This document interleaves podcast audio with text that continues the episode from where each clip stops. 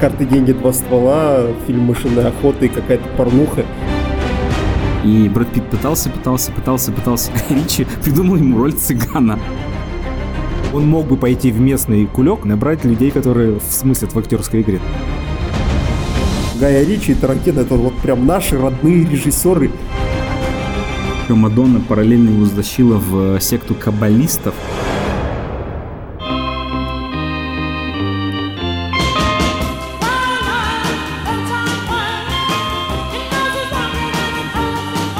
Добрый день, дорогие читатели и слушатели интернет-журнала «Звезда».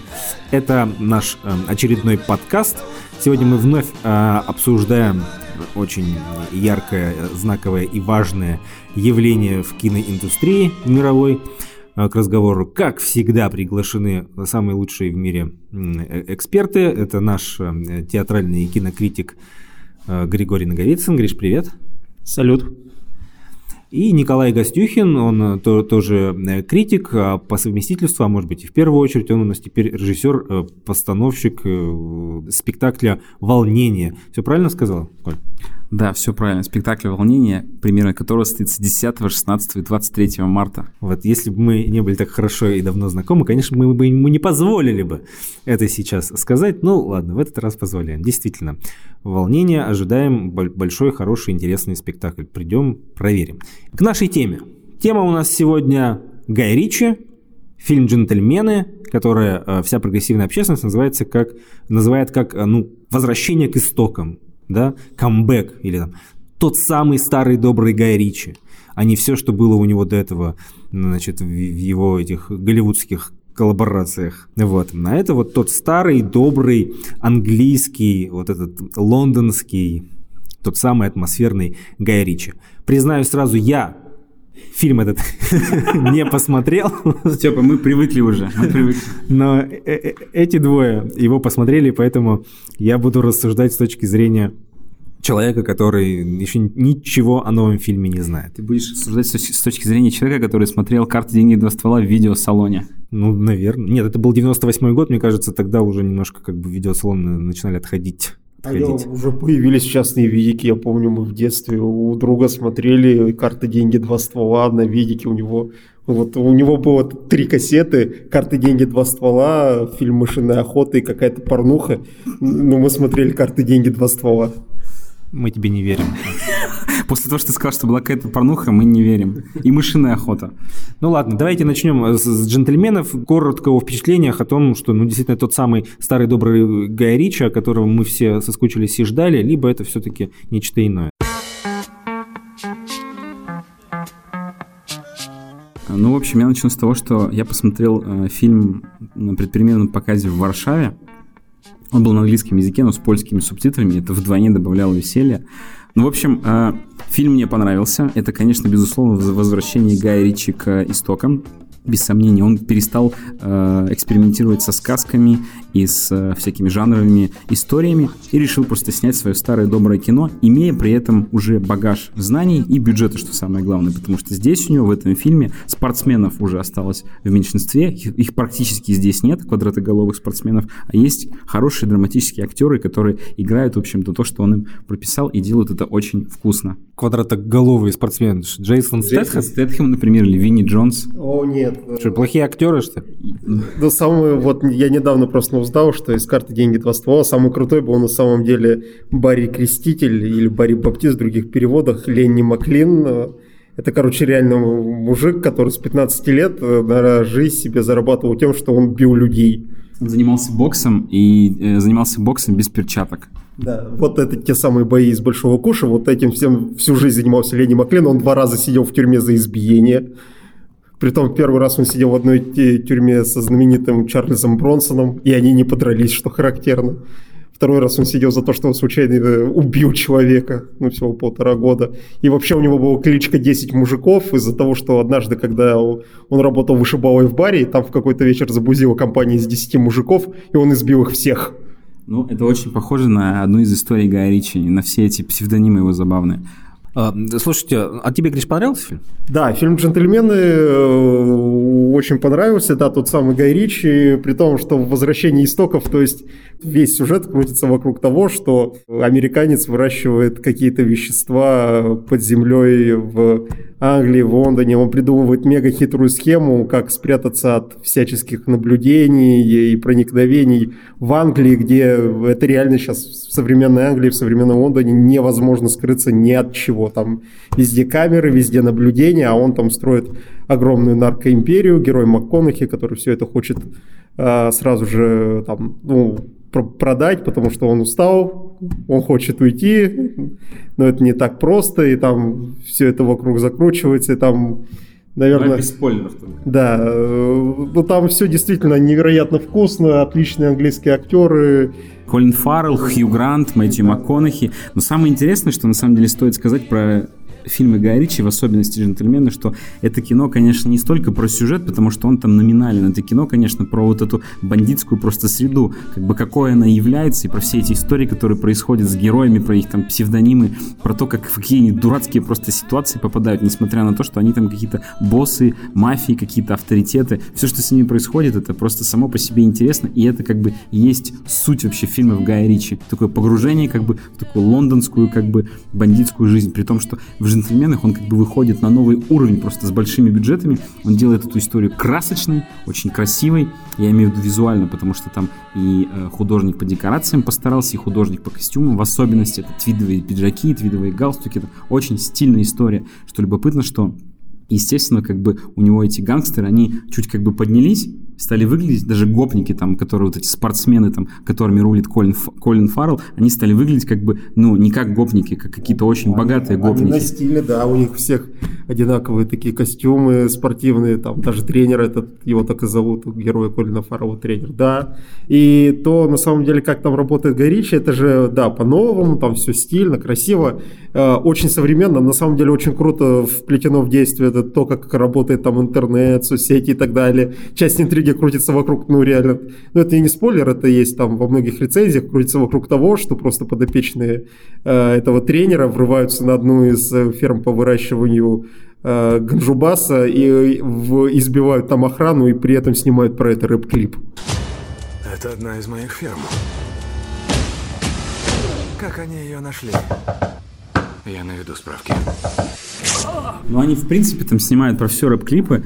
Да, и здесь просто что, как бы очень интересно, что для многих режиссеров обычно такой камбэк как бы к своему стилю, к, к тому, что они снимали раньше, да, к такой классике для них, он бывает как бы фатальным, а здесь, что интересно, Гай Ричи вернулся к этому своему стилю, как бы приумножил его, улучшил и при этом актуализировал, поэтому как бы вот «Джентльменов» интересно будет смотреть не только фанатам, ну, классического Гая Ричи, но и тем, кто, в общем-то, придет к нему сейчас, имея уже как бы за плечами там просмотр э, Квентина Тарантино последних фильмов или там люб, любых других режиссеров. То есть Гай Ричи здесь как бы еще и актуален. То есть его кино, это «Джентльмен», его еще интересно смотреть. Поэтому как бы он как-то духу времени соответствует. Вот, и да, и он как бы очень как-то умело вплел в свой фильм еще и интернет. Да. При этом это фильм еще и по-хорошему немножко такой олдскульный, как говорил в начале рок-н-ролльщика гангстер Лени, нет лучше школы, чем старая школа, и я в ней директор. И тут просто, ну, мне, э, ну многие просто удивляются за какие-то там некоторые неполиткорректные шутки, которые появляются, типа там неприличного имени одного из азиатов, то, как там шутят про азиатов, потому да. что там китайская мафия. Ну там же есть такая очень классная шутка, которая на самом деле да. всю эту историю как бы иллюстрирует, когда э, в, в сцене в этом в тренажерном зале, да, когда да, одного это... называют э, словом на, бук, на букву Н, как бы и он обижается, им говорит, ну чувак, слушай, ну как бы ты же не можешь отрицать цвет своей кожи. А по-русски это звучало так: он назвал меня черным уродом. Так, погоди, давай разберемся. Ты урод, урод. Ты черный, черный. В чем проблема? Ну, в оригинале она звучала иначе, так же, как и звучала как бы основная фраза Мэтью МакКонахи.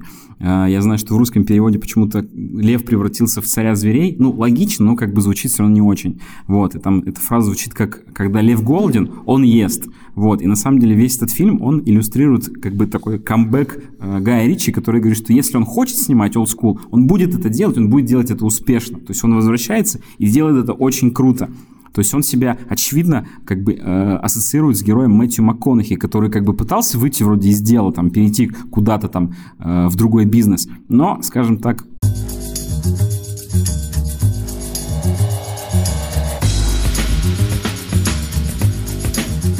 Да, и еще важный прием, который возвращается Гай Ричи, это то, что у него вот во всех таких, ну, уже четырех, можно сказать, фильмах, которые более-менее считаются самыми ричевскими, это э, рассказчик. У него всегда есть рассказчик, а тут он еще и ненадежный, потому что это герой Хью Гранта, который перед э, героем Чарли Ханнема. Чарли Ханнема, да, питчит сценарий о том, как э, они с Чарли Ханом с Мэтью МакКонахи банчат травой. И да, это, ну, это дико смешно. Здесь вообще э, Гай Ричи очень интересно поступил в сценарном смысле он себя освободил от ответственности за, как бы, за изображение гангстеров и вообще жестокости на экране. Если вспомнить, то на самом деле как бы здесь гангстеры-то практически не стреляют. Трупов-то не очень много на самом деле. И жести-то практически нет. Вот. А все потому, что как бы мы видим историю сквозь призму вот этого Хью Гранта, который как бы придумывает ее. То есть там же здесь даже такой момент, в котором он как бы сначала описывает одну сцену, в которой Мэтью МакКонахи убил э, вот этого главаря азиатской мафии, а потом Чарли Ханом, герой Чарли Ханом ему говорит, не-не-не, такого не было. И ты понимаешь, что, может быть, вся эта история, которая сейчас здесь рассказывается, может быть, в таком как бы контексте, в таком направлении, именно то, как она была показана, ее и не было здесь. Вот, поэтому да, это очень любопытный вход, которым он себя как бы освободил от ответственности и от любых как бы обязательств перед э, какими-то меньшинствами, да. например, или перед э, какими-то фанатами. Он скажет, ну, чуваки, это же история в истории просто. Да, но чтобы э, оставить какие-то крюки в действии, например, неожиданно появляется замороженный труп. Кстати, труп русского. Э, Гай Рич на самом деле очень любит русских персонажей, как это Юрий Амович в рок-н-ролльщике, Илья Курякин в агентах Анкл. Тут тоже появляются русские, тоже немножко такие и Борис в большом куше. Бо, Бо, Борис. Я, я вот, кстати, недавно знаю, я пересмотрел просто вот эти э, карты деньги два ствола и большой куш по-английски, там на Netflix, на кинопоиске с субтитрами. Бориса все называют исключительно по-английски Борис. Это, это на самом деле смешно, что а это же вот а тоже важный элемент фильмов Гая Ричи, это вот их там Акцент, самые да, разные да, акценты, да, произношения, да. в зависимости там какой части, значит, Англии там люди приехали или из других стран. Я, и я вот, прости, я этот фильм не смотрел, но, например, «Большой куш» я смотрел и очень люблю. А, его видел там в, в дубляже и в переводе Гоблина, да. Можно по-разному относиться к тому, там, что сейчас делает Гоблин Пучков, да? Но то, что он сделал с фильмом «Большой куш», это, конечно, гениально, да, потому что вот все, что там, то, как говорит, например, герой Брэда Питта, в дубляже, ну, просто ни на что не работает, и не понимаешь, почему все так удивляются, глядя на него, и ну, как бы вслушиваются в то, что, в то, что он говорит. А Пучков в своем переводе это, мне кажется, неплохо передал, и вот эти тонкости, они важны и очень сильно влияют на восприятие. И поэтому, мне кажется, многим очень сложно как бы вот, ну, понять до конца и углубиться, и прочувствовать кожей то, что нам хотел показать Гай Ричи. И кто такой этот Эдди? Да варюга, блядь. А вот в этом последнем фильме там получилось? Там, ну, к сожалению, как бы в дубляже вы, скорее всего, это все не услышали, но в оригинале там Колин Фаррелл, например, так как он из Ирландии, он говорит с ирландским акцентом. И иногда просто я сидел в зале, и я даже как бы со своим очень хорошим знанием английского просто не понимал, что он говорит, потому что это настолько как бы, ну, местные идиомы, которые поймут, скорее всего, только вот именно как бы люди, которые живут в Лондоне, даже, может быть, британцы, не поймут как бы того, что говорит он, потому что это настолько как бы локальные идиомы. Также, например, Чарли Ханнем, он из Уэлса, он тоже использует там идиомы уэльские. Uh, Хью Грант, ну, Хью Грант, он такой, он, конечно, из э, состоятельного очень upper class, как бы в Лондоне, поэтому то, что он говорит, это такой как бы чистый британский у него английский. Мэтью МакКонахи, он как американец, естественно, даже не пытается залезать вот в эту как бы историю с как бы с какими-то акцентами. И очень интересная, э, раз мы затронули акценты, очень интересная штука с большим кушем. Э, Брэд Питт был большим поклонником карты денег до ствола и просто умолял Гай Ричи взять его к себе в новый фильм. Гай Ричи ему дал роль, вот, они очень долго обсуждали, и Брэд Питт пытался, пытался, пытался, пытался имитировать британский акцент, у него не получилось, поэтому Гай Ричи придумал ему роль цыгана, вот, который просто быстро говорит. И ты прав, все, что, э, да, что э, Гоблин сумел как бы это передать. Там же эта знаменитая сцена с... Писки, писки, что? А, собаки! Нравятся писки? Тебе нравятся писки? Песики? Да. Че, песики? Песики? Нравятся песики? А, собаки. Да, песики мне нравятся. Но дома на колесах мне нравятся больше. На, на Netflix с самыми там вы любите собак, собак, со- собак. Ну это да, трудно передать. Кстати, чувствуется в карте деньги два ствола сцена, где Барри Креститель нанимает двух... э, Это, кстати же, рифмуется и в «Большом куше», и в «Карты, деньги, два ствола», когда говорят «П- «пойди на дело, достань этот предмет», но не, не нанимай идиотов, и они нанимают идиотов. И, и когда Барри Креститель нанимает э, двух каких-то уркаганов, э, очень, очень явно слышно, что они, у них очень разное произношение. И когда Барри уходит, говорит, блин, ненавижу этих придурков с юга. А, а они остаются, сидят, блин, ненавижу этих северных уродов просто, блин. Просто прям слышно, что они разговаривают принципиально по-разному. Да, ну так и есть, так и есть. То есть даже вот здесь в «Джентльменах» тоже это есть. Вот. Хотя как бы вот я, ну, хотя, хотя вот скорее всего в русском дубляже это все просто они как бы, к сожалению, убрали. То есть никак вы это не определите.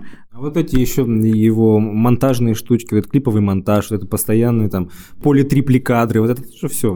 Ну, во-первых, да, тут нужно понимать, что Гай Ричи все-таки пришел в кино из э, клипов, то есть он изначально снимал клипы вообще музыкальные, и там история у него такая, что, что он в какой-то момент снял короткометражку «Hard Case», 20-минутную, и она настолько впечатлила э, жену тогдашнюю Стинга, что она вложила свои личные деньги в карты «Деньги два ствола», а Стинг как мы знаем, сыграл э, эпизодическую роль отца одного из героев, который, в общем-то, в конце предлагает э, ребятам идею про- продать эти ружья. Вот. И, собственно, если бы не э, вот эта жена, которая впечатлилась э, вот этой короткометражкой, то возможно, что Гай Ричи ну, мы бы его не знали. Либо знали бы, но он появился бы значительно позже. А так она вложила свои собственные деньги, дала ему, и он снял. И там еще интересная история с тем, что герой Джейсона Стэтхэма, в то время, как и многие другие вообще актеры, кто снимались у Гая Ричи, он э, работал продавцом на улице, просто торговал брюликами. Вот, и, собственно, в начале фильма «Карты, деньги, два ствола» он играет самого себя. Несмотря на то, что он в прошлом пловец олимпийской сборной.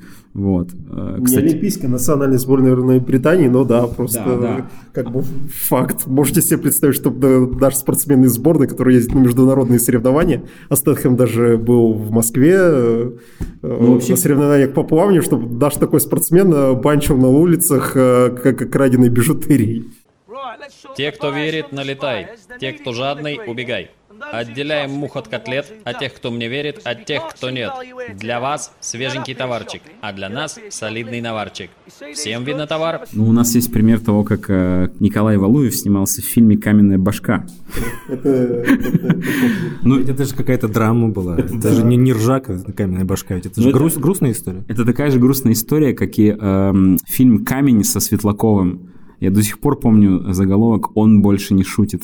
Но без смеха это кино смотреть было невозможно просто. Причем продюсером был Тимур Бекмаметов. Но не суть. Да, и в этом фильме очень много таких как бы героев, которые просто приходили там чуть ли не случайно, там пытались как бы устроиться там на работу охранником на съемочную площадку, а Гай Ричи просто смотрел на них и брал их за характерность и работал с ними. Также, например, Винни Джонс, который попал вообще в кино, вернее, на, на пробу с э, этого, на этот фильм, он вообще попал прямо из полицейского участка, потому что туда его посадили после драки в баре. Вот, а Винни Джонс — это э, игрок английской сборной по футболу, знаменитый какой-то там местный, то есть. Это очень круто, когда режиссер так ответственно подходит к выбору актеров, да, ну, как бы, э, держа в голове, что ему нужен не, ну, условно говоря, не профессиональный актер, а именно типаж. Потому что, когда, например, выходит фильм, как он называется-то, господи, простите, «Район» с Козловским, да, и Данила Козловский играет как бы пацана такого, пацанчика, ты понимаешь, что, ну, как бы, Данила, ну, ты даже в сериале «Викинги» хорошо выглядишь, но не в, не в фильме «Район». Ну, тут нужно понимать, что у Гая Ричи просто тогда было как бы существенное ограничение в бюджете, и я думаю, что... Он мог бы пойти в местный кулек, набрать оттуда, пойти по легкому пути, набрать людей, которые, ну, что-то смыслят в актерской игре, но нет. Ну, да, но мне кажется, что, во-первых, он здесь исходил из того, что сценарий, который он писал, все-таки нужно понимать, что он снимает такое как бы кино, да, такое бандитское, гангстерское, пацанское, там не просто потому, что ему эти идеи из космоса приходят, а потому что он, во-первых, как бы сам рос в этой среде, и он, в принципе, понимает, как это все работает. Так же, как и братья Севди, которые вот сняли недавно э, фильм э, «Неограненные алмазы», или «Камни» он называется. Ну да, на русский это очень трудно назвать. Ну, Uncut Gems, в общем, да. не суть. До этого снявшие хорошее время. Эти ребята, например, очень хорошо знают э, бандитский такой мир Нью-Йорка. Вот, поэтому вот последние два фильма, они как раз повествуют там об э, героях как бы из этой тусовки. Просто очень интересный момент, что на самом деле, и это в «Джентльменах», кстати, впервые у Гая Ричи появляется то, что на самом деле он родовитый английский аристократ, вот просто вот э, родовитый не придумаешь, его род восходит к королю Англии Эдуарду Первому длинноногому, это тот дяденька, с которым воевал Мэл Гибсон в «Храбром сердце», то есть это вот прям он рос в поместье, но в 15 лет что-то уходил из дома, бросал школу, у него еще к тому же дислексия, то есть школу он практически не закончил, он там что-то работал курьером, очень серьезно занимался спортом, у него три черных пояса по разным единоборствам, дзюдо, карате и бразильскому джиу-джитсу, то есть несмотря на то, что он реально вот аристократ, он погрузился сам в этот криминальный мир Лондона, там вертелся и просто понабрал вот этих хороших людей, которых знал, того же э, Лени Маклини, которому и посвящены карты «Деньги. Два ствола», потому что он умер буквально за месяц до премьеры. И в «Джентльменах» показана вот эта английская аристократия, по-моему, впервые в фильмах Гая Ричи, вот она как-то показана, и она показана абсолютно вырожденной, абсолютно деградировавшей, типа, что как бы да, у них есть поместье и понты. Но они разведены, конечно. Да, но у них конечно, нет бабла. Конечно. Они ничего не могут, и то есть и в этом мире просто решают те, у кого есть бабло, и вот этот герой МакКонахи, который американец просто который из глубинки там смог получить ну... образование, приехал, и он просто платит этим людям за то, что арендует у них э, землю под свои плантации, и иногда просто там от доброты душевной, типа, давай я тебе починю крышу, ты не можешь. Ты знаешь, льву, чтобы выжить в джунглях, мало вести себя как царь зверей. Надо быть царем. Дело здесь может быть не только в том, что он сам как бы аристократ и все это пережил, а еще и в том, что как бы бандиты, да, и бизнес, все эти деньги, они существуют рядом, особенно вот в последнее время. То есть и по рок-н-ролльчику, например, видно, как, например, те же русские, да, вот этот как бы олигарх, которого, который, естественно, нам всем напоминает одного очень известного российского олигарха, который э, когда-то владел... иногда в оперный театр наш, да, послушать Курейца. Да. Купил английский клуб, да? Да, и уже продал его. Вот. А, что, естественно, весь этот бизнес, и чистый, и нечистый на руку, существует вместе. И я не удивлюсь, если на каких-нибудь званых вечерах, там у королевы или еще где-то в больших как бы домах, или там даже в, на каких-нибудь аукционах, типа там Солсби, эти люди просто встречаются и тут же рядом сидят, там общаются и покупают какие-нибудь картины там, или произведения искусства. Поэтому это все очень близко. Вот. Несмотря на то, что Лондон большой, я думаю, что вот этот мир большого бизнеса и больших денег, он все-таки очень близок. Поэтому тем и приятнее смотреть фильмы Ричи, потому что он так искрометно, э, забавно показывает, что и эти люди могут попасть как бы в просак или в дурацкую ситуацию. А, и еще вот в этом отношении один момент, который мне в «Джентльменах» понравился, там есть сцена на э, хазе, где сидят э, героиновые наркоманы, Туда при, при, приходит герой Чарли Ханнема доставать э, дочь, вот одну из э, дочь вот этих самых аристократов. Там то, тоже какая-то дикая история вокруг этого всего закручивается, как обычно у Ричи, потому что все идет не по плану, в деле появляется труп, приходится бегать и стрелять в итоге но и, и там фигурирует э, какой-то странный пацан, и этот пацан оказывается с сыном какого-то русского олигарха, который наварился на нефти и газе, а сам он бывший сотрудник КГБ, и это просто вот ситуация, что ну, наверное, реально в Лондоне может быть так, что на одной квартире сидят и долбятся чуть ли не с, с одного баяна хмурым э, дочь английских аристократов и дочь русского олигарха.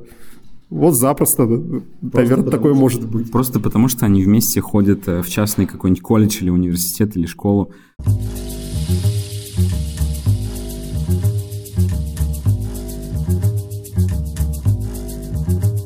Про творчество Гая Ричи, я думаю, хорошо. Иногда к нему возвращаюсь, вот в частности, к «Большому кушу», которому я не очень, неровно дышу. И да, я помню, что после этого фильма, конечно, я на Брэда Питта взглянул другими глазами да, и я для, его для себя открыл как актера с большим-большим будущим. Что он, собственно, впоследствии доказал. Даже Оскар получил. И даже дал... Мне кажется, вот это как бы все ему в копилочку была эта роль, да ведь?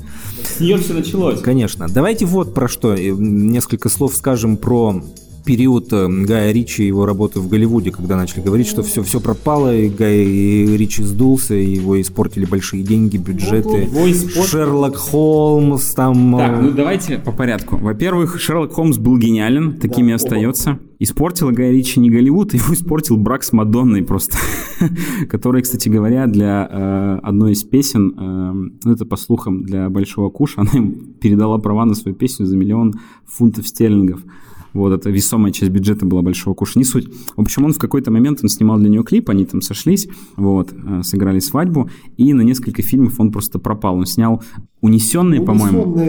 Это был ремейк итальянской какой-то мелодрамы про двух, э, про мужчину и женщину, которых занесло на необитаемый остров, и они там внезапно там обнаруживают к себе любовь. Провалился абсолютно в прокате по всем фронтам. Вот. По слухам еще... Куча золотых малин у него. Да, просто, по слухам еще Мадонна параллельно его затащила в э, секту каббалистов. Да, Каббала. Каббала. Ну, это не по слухам, это прям, потому что следующий фильм э, «Револьвер», прям э, критики говорили, что вот, ребят, не надо снимать на криминальном материале экранизацию Кабалы, ребят, это перебор. Но при этом, но при этом «Револьвер», как мне кажется, получился самым артовым как бы фильмом Гая Ричи, в котором, как мне кажется, он сумел рассказать как бы про те вещи, которые где-то у него находятся, которые у него всегда находились где-то под сюжетом, под как бы уровнем там Да. красивых ну, диалогов. для многих остался он непонятым. Да. Ни Гай Ричи, ни сам нет, фильм. Нет, на самом деле в, в «Револьвере» дофига прикольных штук. Наверное, там вообще самые лучшие роли у Джейсона Стэтхэма, Там которая вообще самый была. крутой во всех фильмах Гая Ричи монтаж, если честно. Там есть сцена, в которой герой Марка Стронга, который Да. играет там ликвидатора, заходит просто в дом, ему там нужно было ликвидировать какую-то семью, он видит там девочку и понимает, что он не хочет ее убивать, а убийцы, которые пришли с ним, хотят. И он просто как бы стоит, и экран разрезается на несколько частей, и он просто как бы убивает людей там как-то через стенки этих хиллеров, и это снято, смонтировано, вернее, очень круто просто. Мне кажется, что «Револьвер» в плане как бы художественном это апогей как бы ричевского стиля. Да, Вот. но при этом, если попытаться вспомнить сюжеты, про что он был, не получится. Это очень Никак. сложно, но для меня это сложно, потому что я просто смотрел его в таком возрасте, когда я как-то честно говоря, смотрел на другие вещи фильма Гая Ричи. Мне было интересно вот эти перестрелки, как бы смешные диалоги и все такое. То есть, если сейчас посмотреть, наверное, я, попыт- наверное, я что-то пойму из сюжета. Что касается голливудского э, периода, мне кажется, что ну, он начался, понятное дело, успешный, во всяком случае, с Шерлока Холмса. И это очень удачно у него начался. У него появилось как бы доверие инвесторов и студий. Он, к сожалению, снял ну, к сожалению или к счастью, он снял агента Фанкл. Это очень красивый проект, имиджевый, вот, который тоже не собрал в прокате и провалился, но после этого как бы к нему не испортилось отношение, потому что в художественном смысле агенты Анкл прекрасное кино, очень красивое, цельно собранное. Ну, не собрал просто, к сожалению. Мне тоже очень нравится, очень Просто такой сти- стильный, прикольный фильм. Просто с все- очень крутым русским в главной роли. С очень крутым. Просто все эти ребуты сериалов, они как бы, ну, если вспомнить, например, «Ангелы Чарли», вот новые, они же тоже провалились, потому что как бы Голливуд немножко, мне кажется, подустал от ребутов сериалов там 60-х, 50-х. Да, там «Одинокий рейнджер» не взлетел, хотя там все должно было бы быть, что взлетит, там такой состав был. Вот, да, что-то не пошло у них с, с этим делом. Что касается, например, остальных проектов, то есть там «Коро- «Меч короля Артура», то он не взлетел, потому что, ну, мне кажется, что в Великобритании тоже как-то были не готовы к такой истории о происхождении, э, о происхождении там, их знаменитого короля. Вот. Это с одной стороны. С другой стороны, он был э, визуальным и в актерском плане безупречен. То есть Джуд Лоу, Чарли Ханнем, актеры, которые подготовились, прокачались. В сюжетном смысле это очень интересная была история, которая могла стать началом для целой франшизы. Ее так и планировали сделать. Но просто я думаю, что она вышла не совсем в тот момент. Потому что, выйдя она сейчас, она же на самом деле это была история об объединении э, английского государства. Сейчас она была более актуальной. Ну, просто мы, да, я, мы про Брексит говорим. Да, сейчас бы эта история, как мне кажется, выстрелила. А там уже дальше был Алладин. История, конечно, очень далекая от Гая Ричи, но, как мне кажется, он даже там попытался как-то вот свой этот уличный стиль приплести. Получилось не очень, но, тем не менее, он это сделал. Вот. И он собрал в прокате, показал Диснею, что может зарабатывать деньги снова, и с этими деньгами уже вернулся и сделал то, что он давно, видимо, хотел. Вернуться как бы в строй. И даже следующий его проект а, ограблений инкассатора или инкассаторская. Инкассаторский фургон, да, там. Да, который он делает с, с Джейсом Стэтхэм, это как раз вот тоже фильм уже из, из, из его полюбившегося жанра, из его старого классического жанра.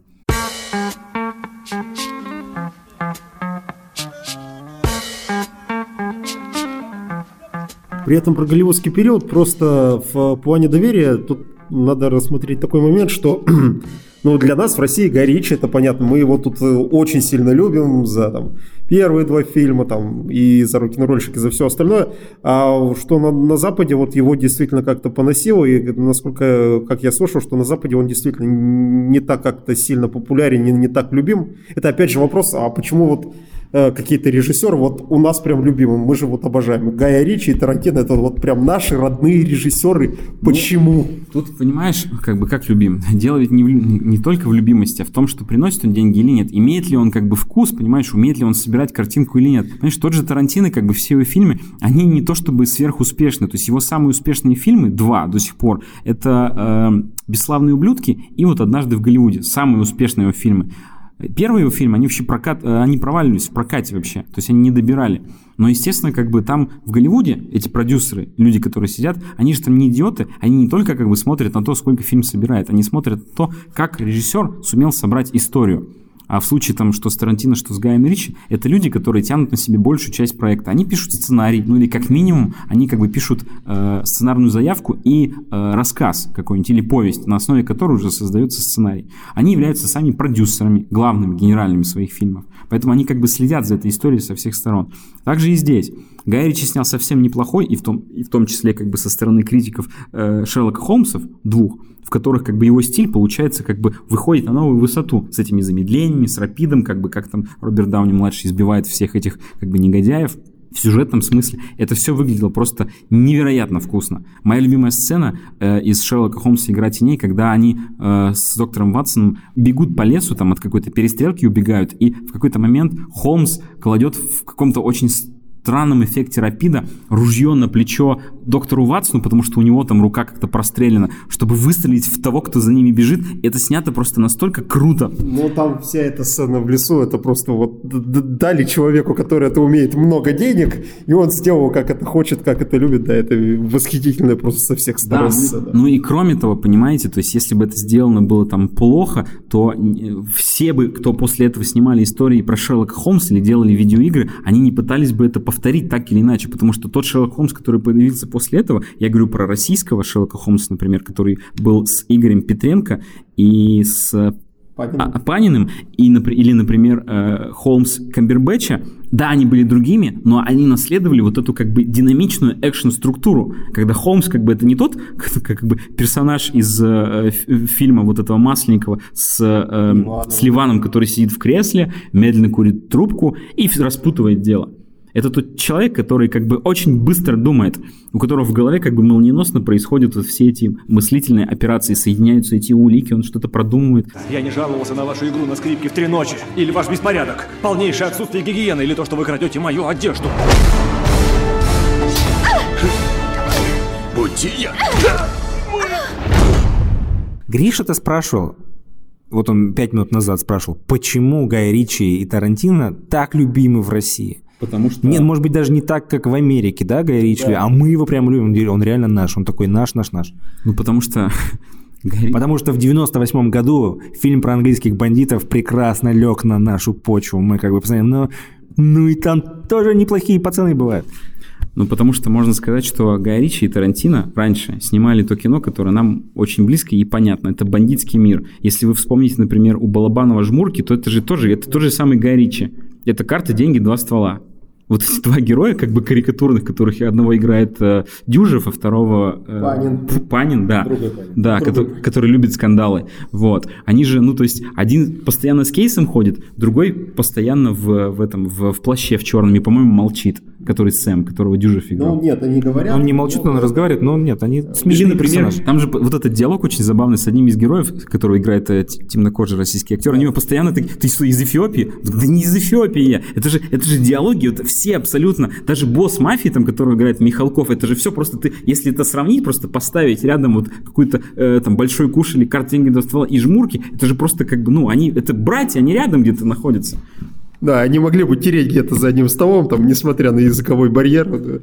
Да, ну, я вот когда задумался, подумал, что может быть дело в том, что у нас так долго учили любить твои запретные плоды, и то, что мы знали о Западе, это вот из таких прилизанных, из чистых фильмов, даже если какие-то они криминальные, где нам показывают красивых людей, которые э, крутят какие-то сложные схемы, комбинации, там красиво стреляют, все это так. А тут нам показывают э, там бешеных псов, где все пошло через одно место, кровище, грязище и так далее. Или показывают нам э, карты деньги два ствола, где вот реально выводят этих людей, которые всю жизнь занимают там, один с вышки прыгал, другой всю жизнь люди, людей избивал, вот показывают, вот как они реально выглядят, как они себя ведут, что они такие же дебилы и раздолбаи, как и мы все, что у них тоже все идет к чертовой матери в какой-то момент, это вот, да, наши, родненькие вы наши. Ну, более того, видите, там у них такая история же, на самом деле, в Гаичи, что примечательно, у него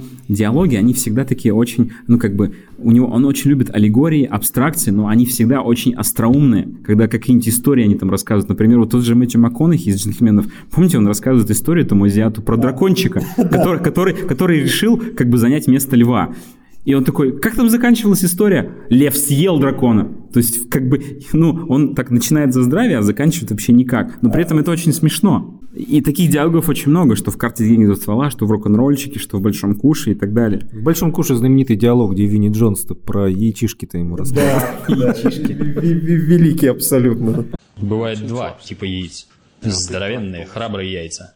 И маленькие, пидорастические яичишки. Это твои последние слова, ты лучше молись. Понятно всегда стоит и зорко озирается. Только мозгов у него нет. Но он великим стал, кстати, вот как раз в русскоязычной... Кстати, вот мне кажется... В переводе Пучкова, да? Вот популярность еще, мне кажется, карты не зацвела и Большого Куша еще и в том, что Пучков просто вовремя появился. В тот момент он тогда был на пике и озвучил правильно. У него же были тогда, помните, переводы художественные, это «Властелин колец», например, когда он там их как-то прям, наз... прям переозвучил. Да, да. И у него были правильные, когда он действительно с матом, когда еще можно было в кино материться, он, причем эти переводы, они же вообще были нелегальными, это вообще было как бы нелегально.